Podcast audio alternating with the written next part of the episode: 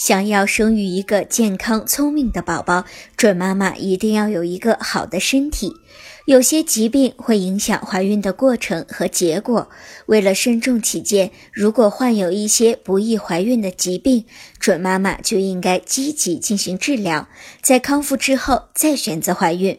如果夫妻一方或者是双方患有急性传染病，例如流感、风疹、传染性肝炎、活动性肺结核、病毒性脑炎、伤寒、麻疹等时，暂时不宜受孕，否则容易造成胎儿畸形。肺结核患者在治愈之前不应该怀孕，否则会传染给胎儿，而且会导致早产、流产的危险。结核病的治愈率很高，但是经过药物治疗之后，还应该定期进行健康检查，确认已经完全治愈以后，才能考虑是否进行受孕。